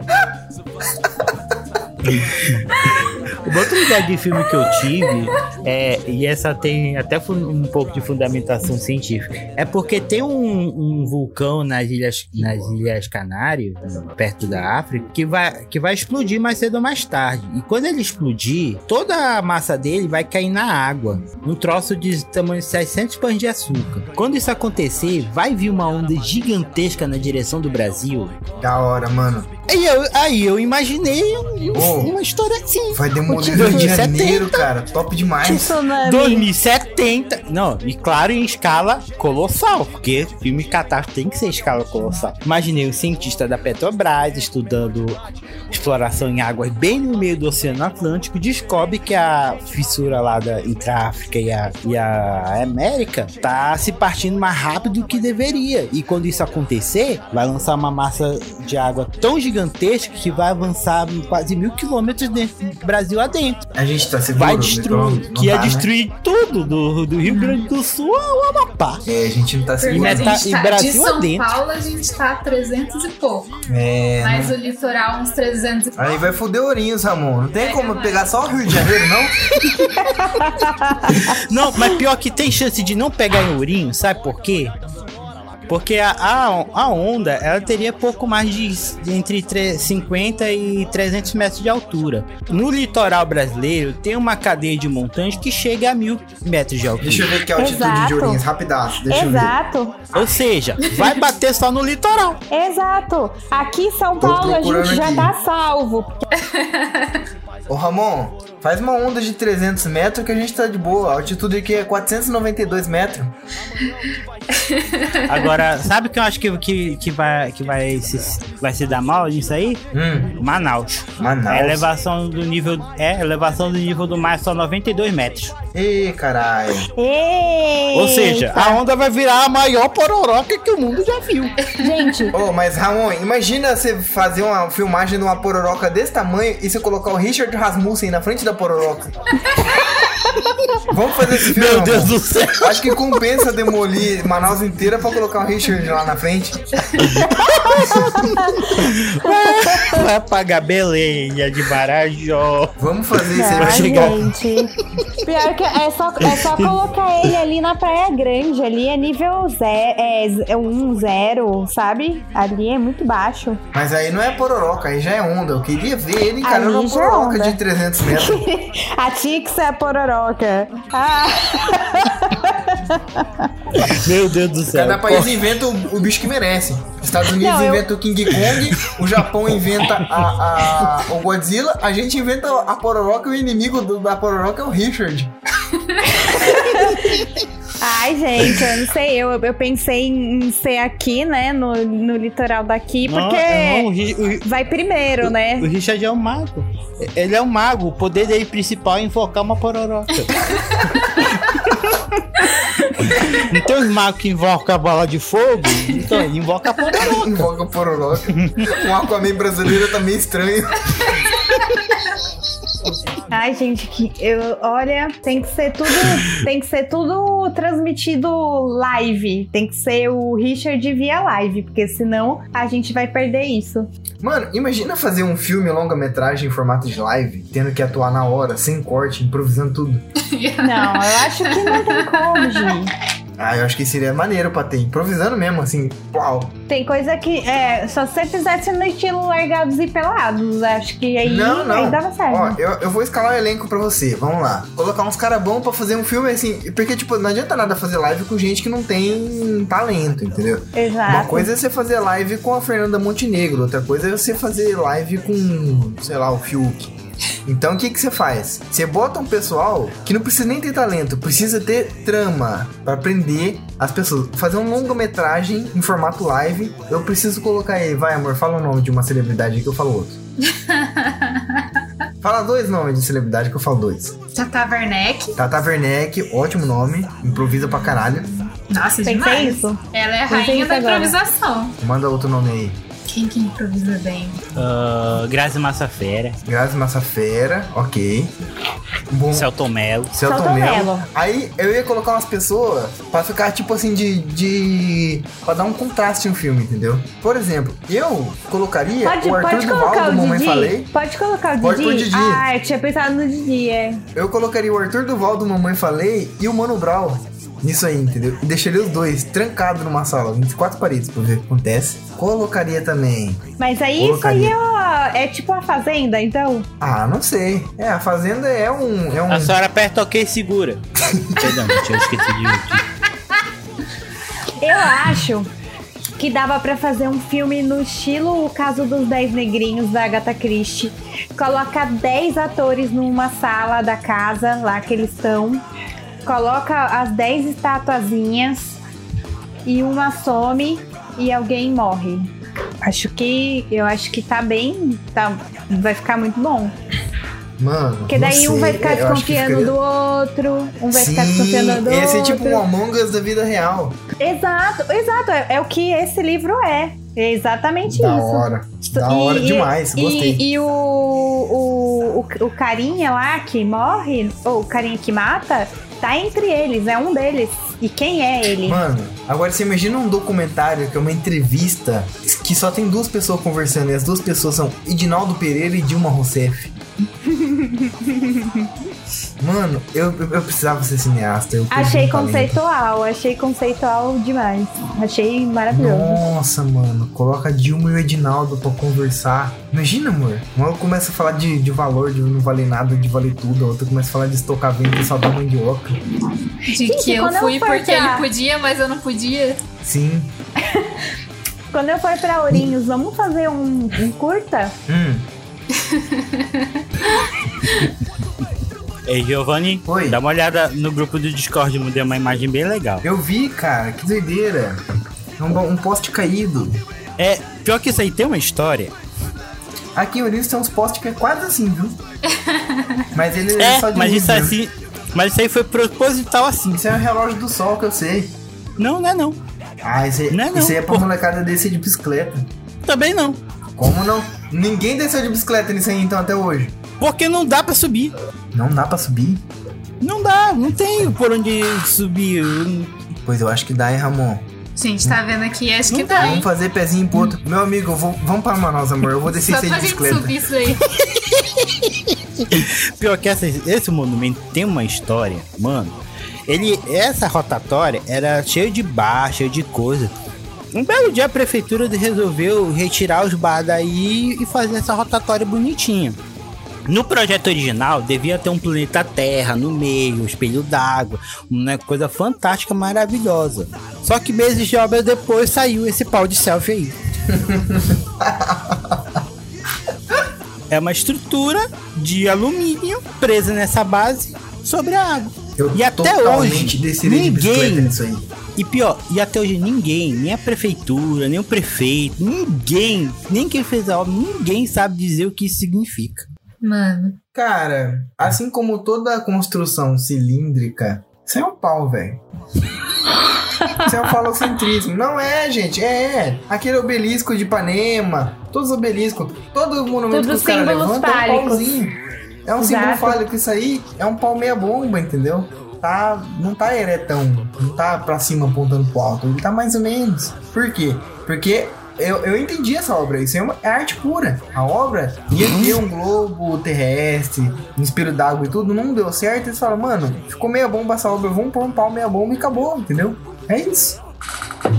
Mas pra ter o que, que O você tava falando, de aí, irmão? espírito, né? Sim. Você tava falando um negócio pra ter, na edição, depois eu pego isso aí, eu vou ter que cortar um assunto inteiro. Você caiu antes de falar um bagulho. E que eu esqueci porque eu tô bêbado. Ah, sim, eu falei, quando eu for pra Ourinhos, vamos fazer um curta? Vamos. Você sabe que aqui em Ourinhos tem um festival de curta-metragem, né? Chamado Curta Ourinhos, que os Ourinhos faz curta-metragem e ganham um prêmio depois. Vamos fazer um curta. Tá, Vamos fazer fechou. um curta. Vamos fazer o curta da demolição da, da caixa d'água do bombeiro. E o Ramon Ai. vai dirigir. O Ramon que gosta de catástrofe. Ramon, se visse aquela caixa d'água, você imagina ela demolindo na hora. Eu acho um projeto super legal. Eu acho que a gente precisa mesmo fazer esse tipo de coisa. Nossa vida tá muito normalzinha. Verdade. Como seria um curta feito por eu, você e a Patê? Imagina esse curta. Dá pra fazer um largados e pelados da patê no meio do, do mato daqui de Aninhos. no seu quintal, que é cheio dos bichos aleatórios. Eu vou fazer o, aquele daquela mulher. Onde é que eu tô? Será que eu tô na Lagoinha?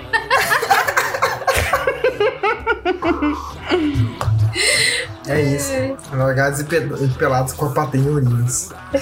Muito bom. No seu quintal. Porque lá todo dia aparece um bicho diferente. Patê, todo dia parece um bicho diferente no meu quintal. Mano, se eu for picada por um escorpião, meu Deus. Tem que passar por essa experiência pra ter. Cara, imagina a Patê voltando pra casa dela, falando pro marido dela, ó, eu fui lá, fui picada por escorpião, fui mordido por um cavalo, fui perseguido por um lagarto radioativo Ô, e troquei gente, tiro com os porcos. Ô, gente, eu não, não penso. Isso tudo pra. Isso tudo para recuperar umas bombas nucleares que o Brasil não deveria ter.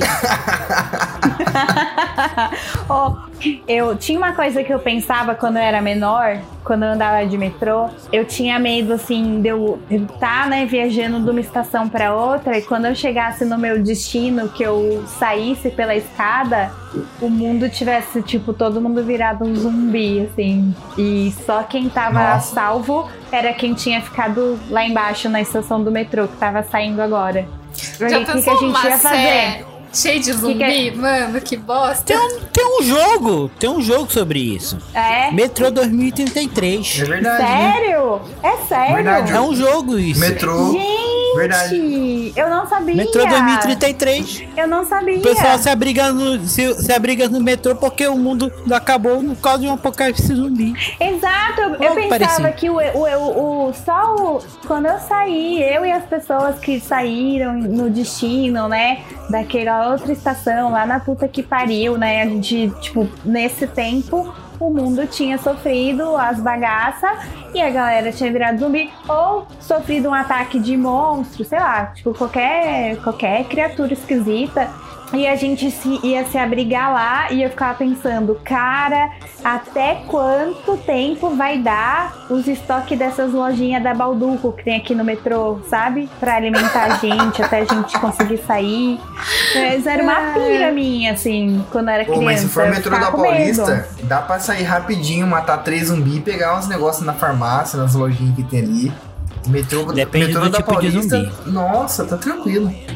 Eu morria de medo, gente, eu morria de medo. Eu ficava a pilha da pessoa. E outro, o zumbi paulistano, Ramon, tá de boa. Eu vou te falar, se tem uma raça que é incapacitada, essa raça é o paulistano. Ramon, você já veio aqui pra São Paulo?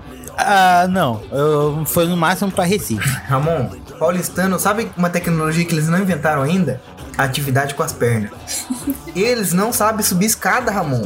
Paulistano precisa da escada rolante pra tudo. Tem a escada rolante e tem a escada do lado. A escada rolante tem patumada de gente se encoxando, louca, um cheirando o rego do outro. Mas eles não têm coragem de pegar a escada. É incrível, eles não sabem subir degrau. Se você desliga a escada rolante, acaba o paulistano. Não, eu, eu sempre eu sempre vou de escada, porque eu sempre tô com pressa. O pior, cara, é que eu bebo, bebo, bebo no final de semana. Chego no começo de semana, eu tô um quilo mais gordo, mas depois eu engordo que nem, eu emagreço que nem louco. Tu sabia que eu não bebo? Sabia não? Nadinha, nadinha, sério? Nada. O mais, o mais alcoólico que eu, que eu tomo é Red Bull. Que mas não é alcoólico? É, não tem álcool. Exatamente.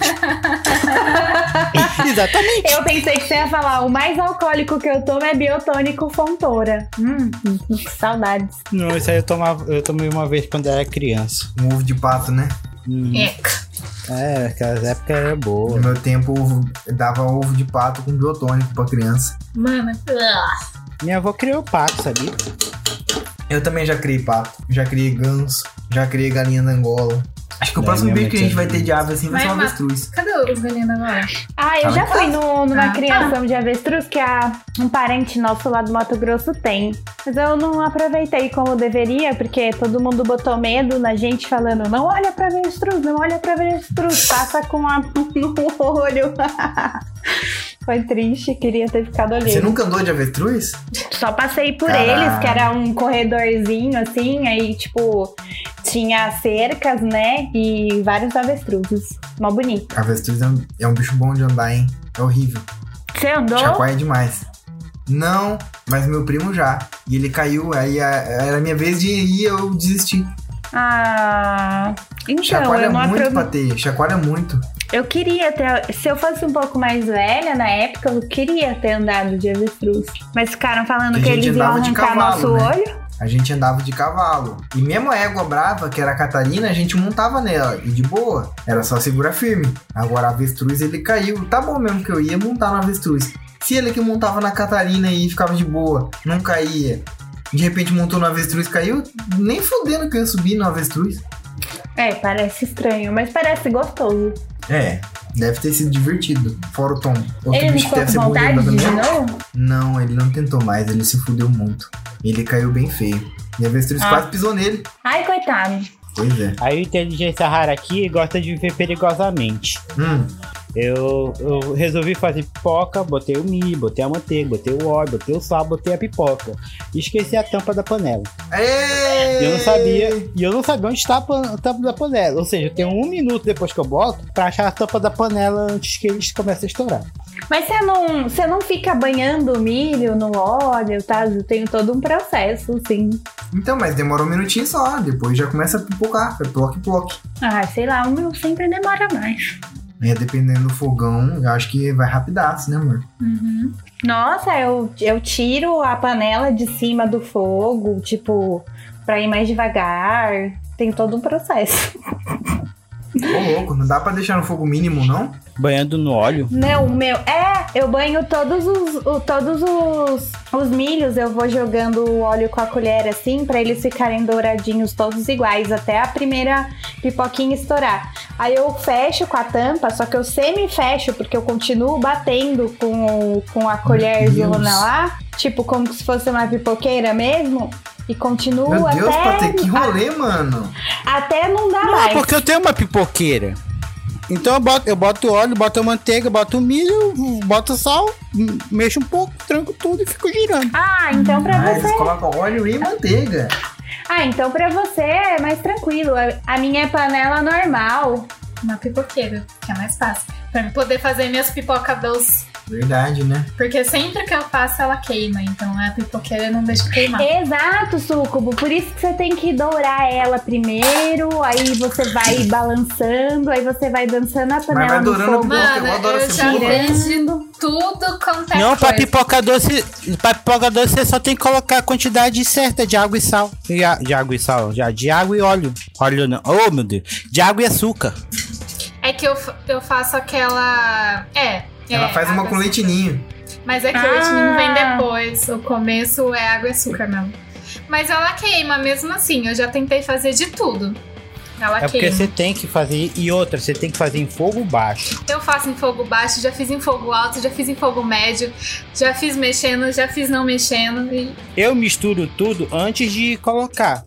Como assim? Ele já faz Eu misturo tudo, tudo. já joga tudo lá, água, Eu, açúcar, eu, eu, eu misturo, tudo. já jogo tudo de uma vez, entendeu? Inclusive o leitinho? Eu- não, tirando leitinho, nunca botei Ah, leitinho. tá. Não, eu também faço pego isso. O, o óleo, o açúcar, Sim, tudo, misturo sim. tudo numa quantidade certinha, bonitinha Sim. e eu boto. É, pipoca doce eu não sei fazer não, porque eu não gosto. Eu também não Ah, sou eu- chegado.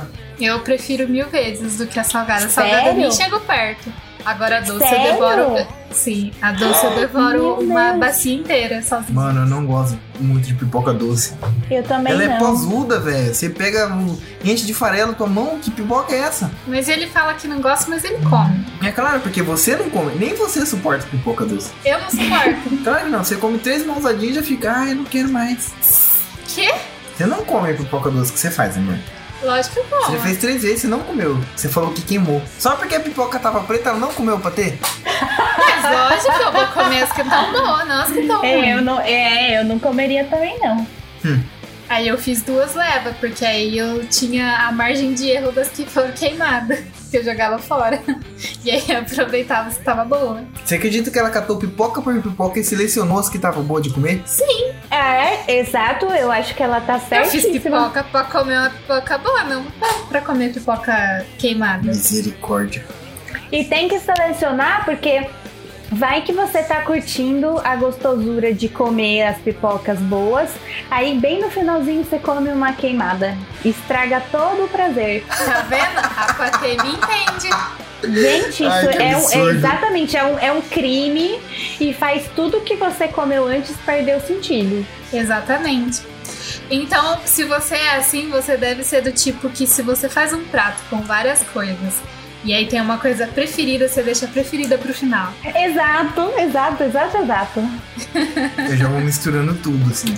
Eu Tipo assim, equilibrar. Eu vou, eu vou comendo Aí eu vejo o que que tá mais gostoso, né? Porque depende do dia. Às vezes uma coisa tá mais gostosa, aí eu penso assim, ah, pro meu final eu vou querer isso e isso. Daí, tipo, eu vou comendo o resto e deixo só Uhum. aquilo que eu escolhi no começo. Uhum. E, e quando você deixa a coisa mais gostosa pro final, aí o seu maravilhoso cônjuge vem e pega uma colherada daquilo que você tá separando Claro. pro final. Ela tá separando do prato. Eu penso, ela não quer aquilo, né? Deixa eu comer por ela.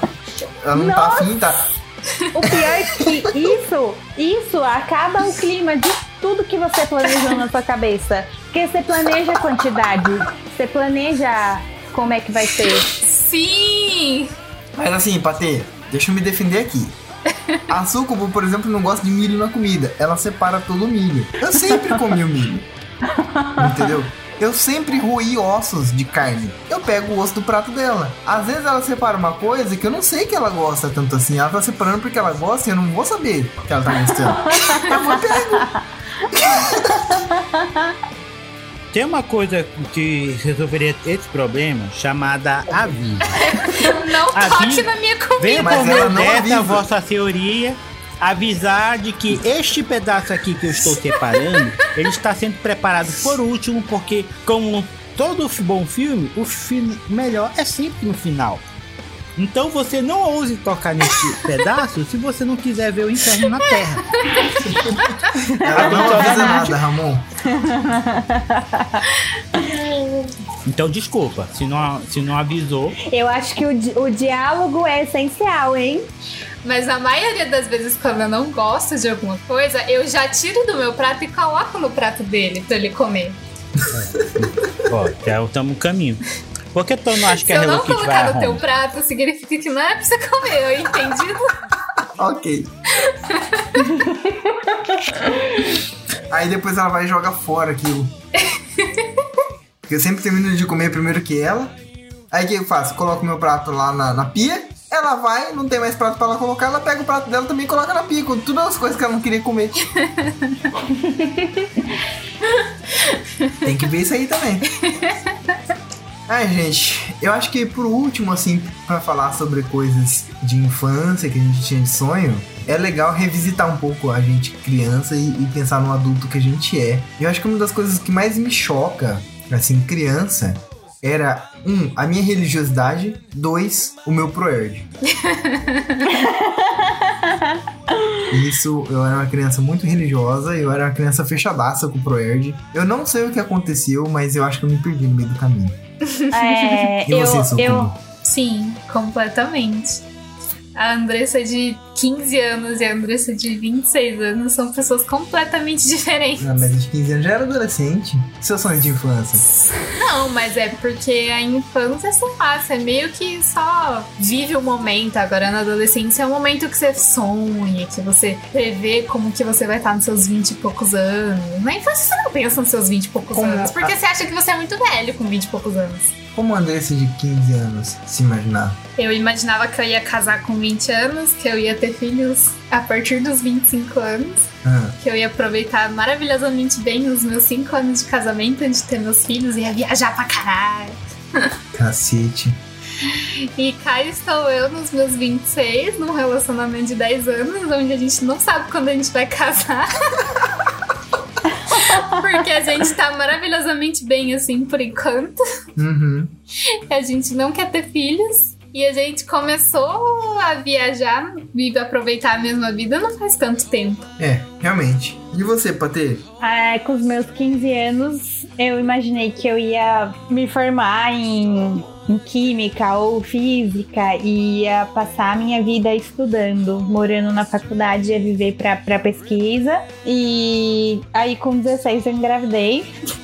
E perdi tudo que, que, eu, que eu planejava, assim, pra mim. E tive que recomeçar de uma outra forma. Aí eu, sei lá, não sei, o vento soprou lá pra construção civil e depois eu me, eu me formei em, em técnico e depois eu fiz faculdade, né? Aí me virei arquiteta, trabalho com uma coisa que eu nunca imaginei trabalhar. E, e, e assim, não vivo pro. não vivo pra pesquisa, não moro na faculdade, porque assim, pra mim o meu sonho era ficar viver todo dia conhecendo alguma coisa, sabe? Descobrindo o que a gente não sabe.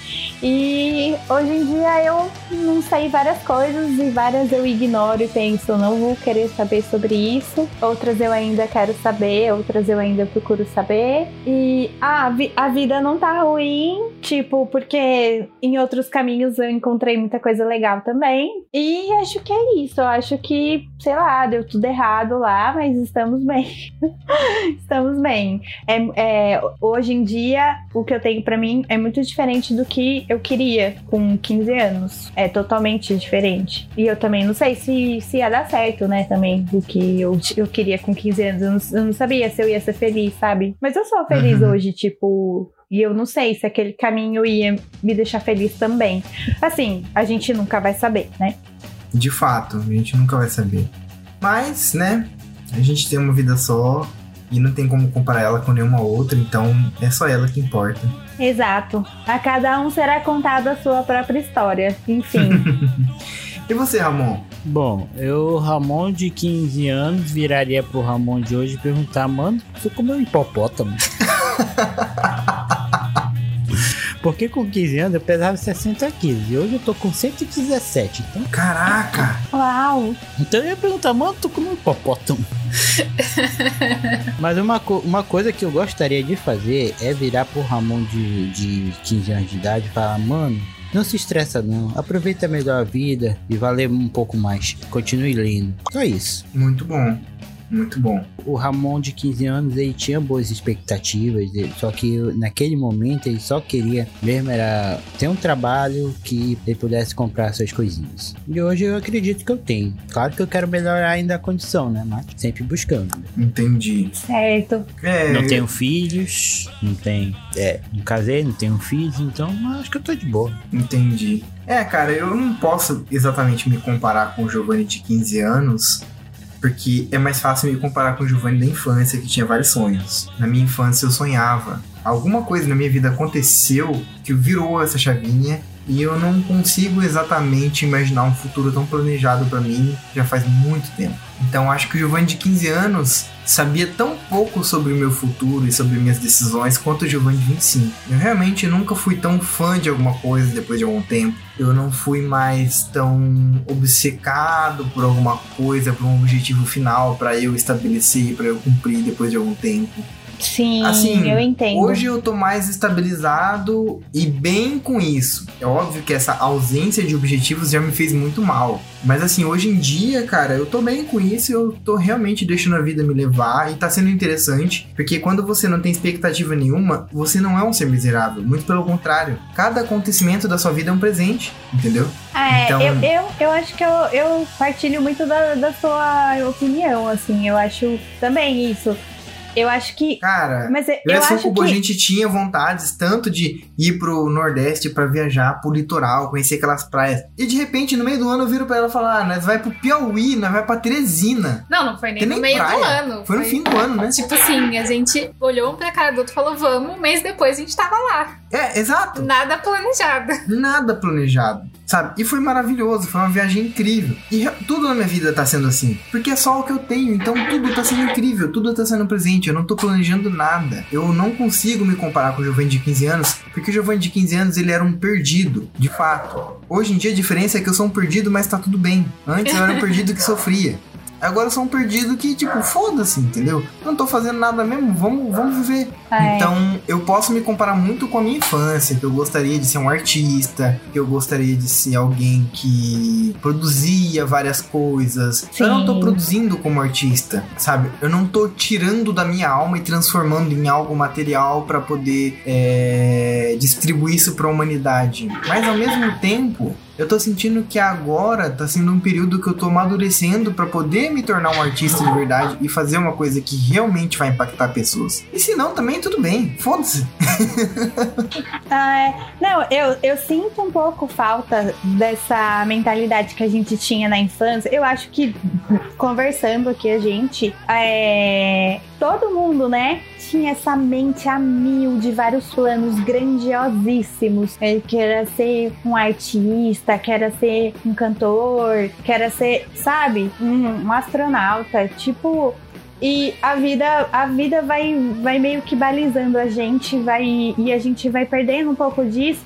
E isso era tão legal, porque é, é como, como num brainstorm, né? Que você pega a ideia mais idiota, mais esdrúxula, mais louca, com a mais simples e às vezes a gente aproveita, sabe, aquilo que era tão espalhafatoso, sabe? Ela lapida Sim. e sai outra coisa. E eu acho que a gente hoje é resultado, né? É uma lapidação. Tipo, tudo que a gente quis de grandioso, assim, foi, foi, foi ingrediente pra gente ser o que a gente é hoje, sabe? Então a gente tem, a gente, eu acho que a gente deve bastante às aspirações que a gente tinha quando a gente era menor, né? E, e dá um medinho de perder isso, porque quando a gente fica adulta, a gente fica. é, sei lá, a gente fica dentro de uma rotina e, e a gente não, não quer isso, né? Dá, um medo da gente ser uma pessoa, um, um adulto cansado. eu, pelo menos, morro de medo disso. Eu não quero ser uma adulta cansada, eu quero fazer várias coisas ainda. E, Uhum. e eu acho que, que, sei lá, por mais que a gente não planeje, não faça várias coisas, vários planos enormes, eu acho que vale a pena a gente sempre dar uma olhada pra trás, sabe? Porque tem muita coisa rica que dá pra gente aproveitar de alguma forma agora e, e não fazer a nossa existência monótona, sabe? Acho que a gente não precisa de grandes planos, mas a Eu gente precisa realmente de acho que pequenos certas planos. coisas pequenas. É, é, é isso. Eu ia discordar de você, mas no final eu acabei concordando. É exatamente isso. São as coisas pequenas que fazem a nossa vida grande, entendeu? Eu não vejo motivo nenhum pra ficar noiado planejando um sucesso financeiro ou acadêmico. Não, velho, isso é loucura. Isso aí é por status. Eu quero realmente curtir a vida nas coisas mais simples e, e aproveitar os Sim. momentos mais básicos, que são aqueles que realmente importam quando você encosta a cabeça no travesseiro e fala, poxa, a Não, vida com realmente tá valendo a certeza. pena. Com certeza. Eu, eu acho que a gente não pode perder a essência do que a gente era, que tem muita coisa rica.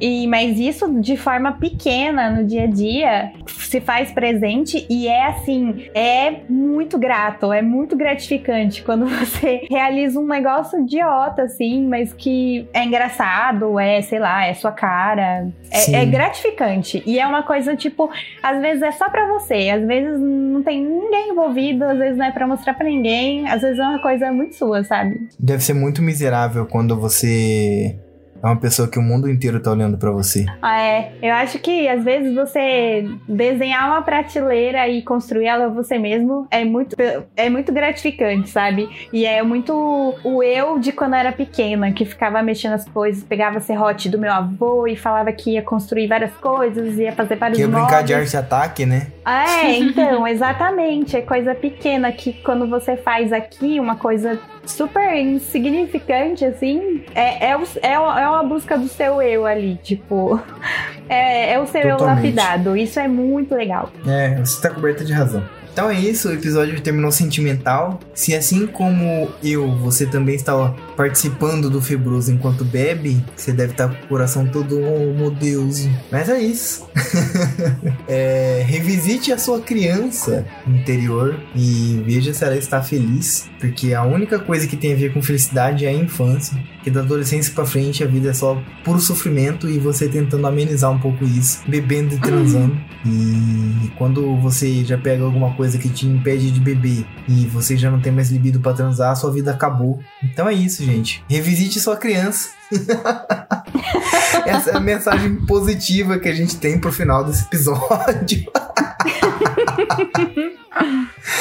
Eu só gostaria de deixar um beijo hum, no seu coração. E esse episódio está ficando por aqui. Vamos dar beijo, gente? Beijo! Tchau, tchau, gente. Beijos. Dá beijo, Ramon? Um beijo bem grande no coração e nas, nos glúteos de todos vocês que estão nos ouvindo e de quem não está nos ouvindo, porque no final tudo acaba em Pizza. pau de selfie e, e dedadas em lutas greco-romanas. então, valeu, gente. Muito obrigado. É isso. Tchau, tchau.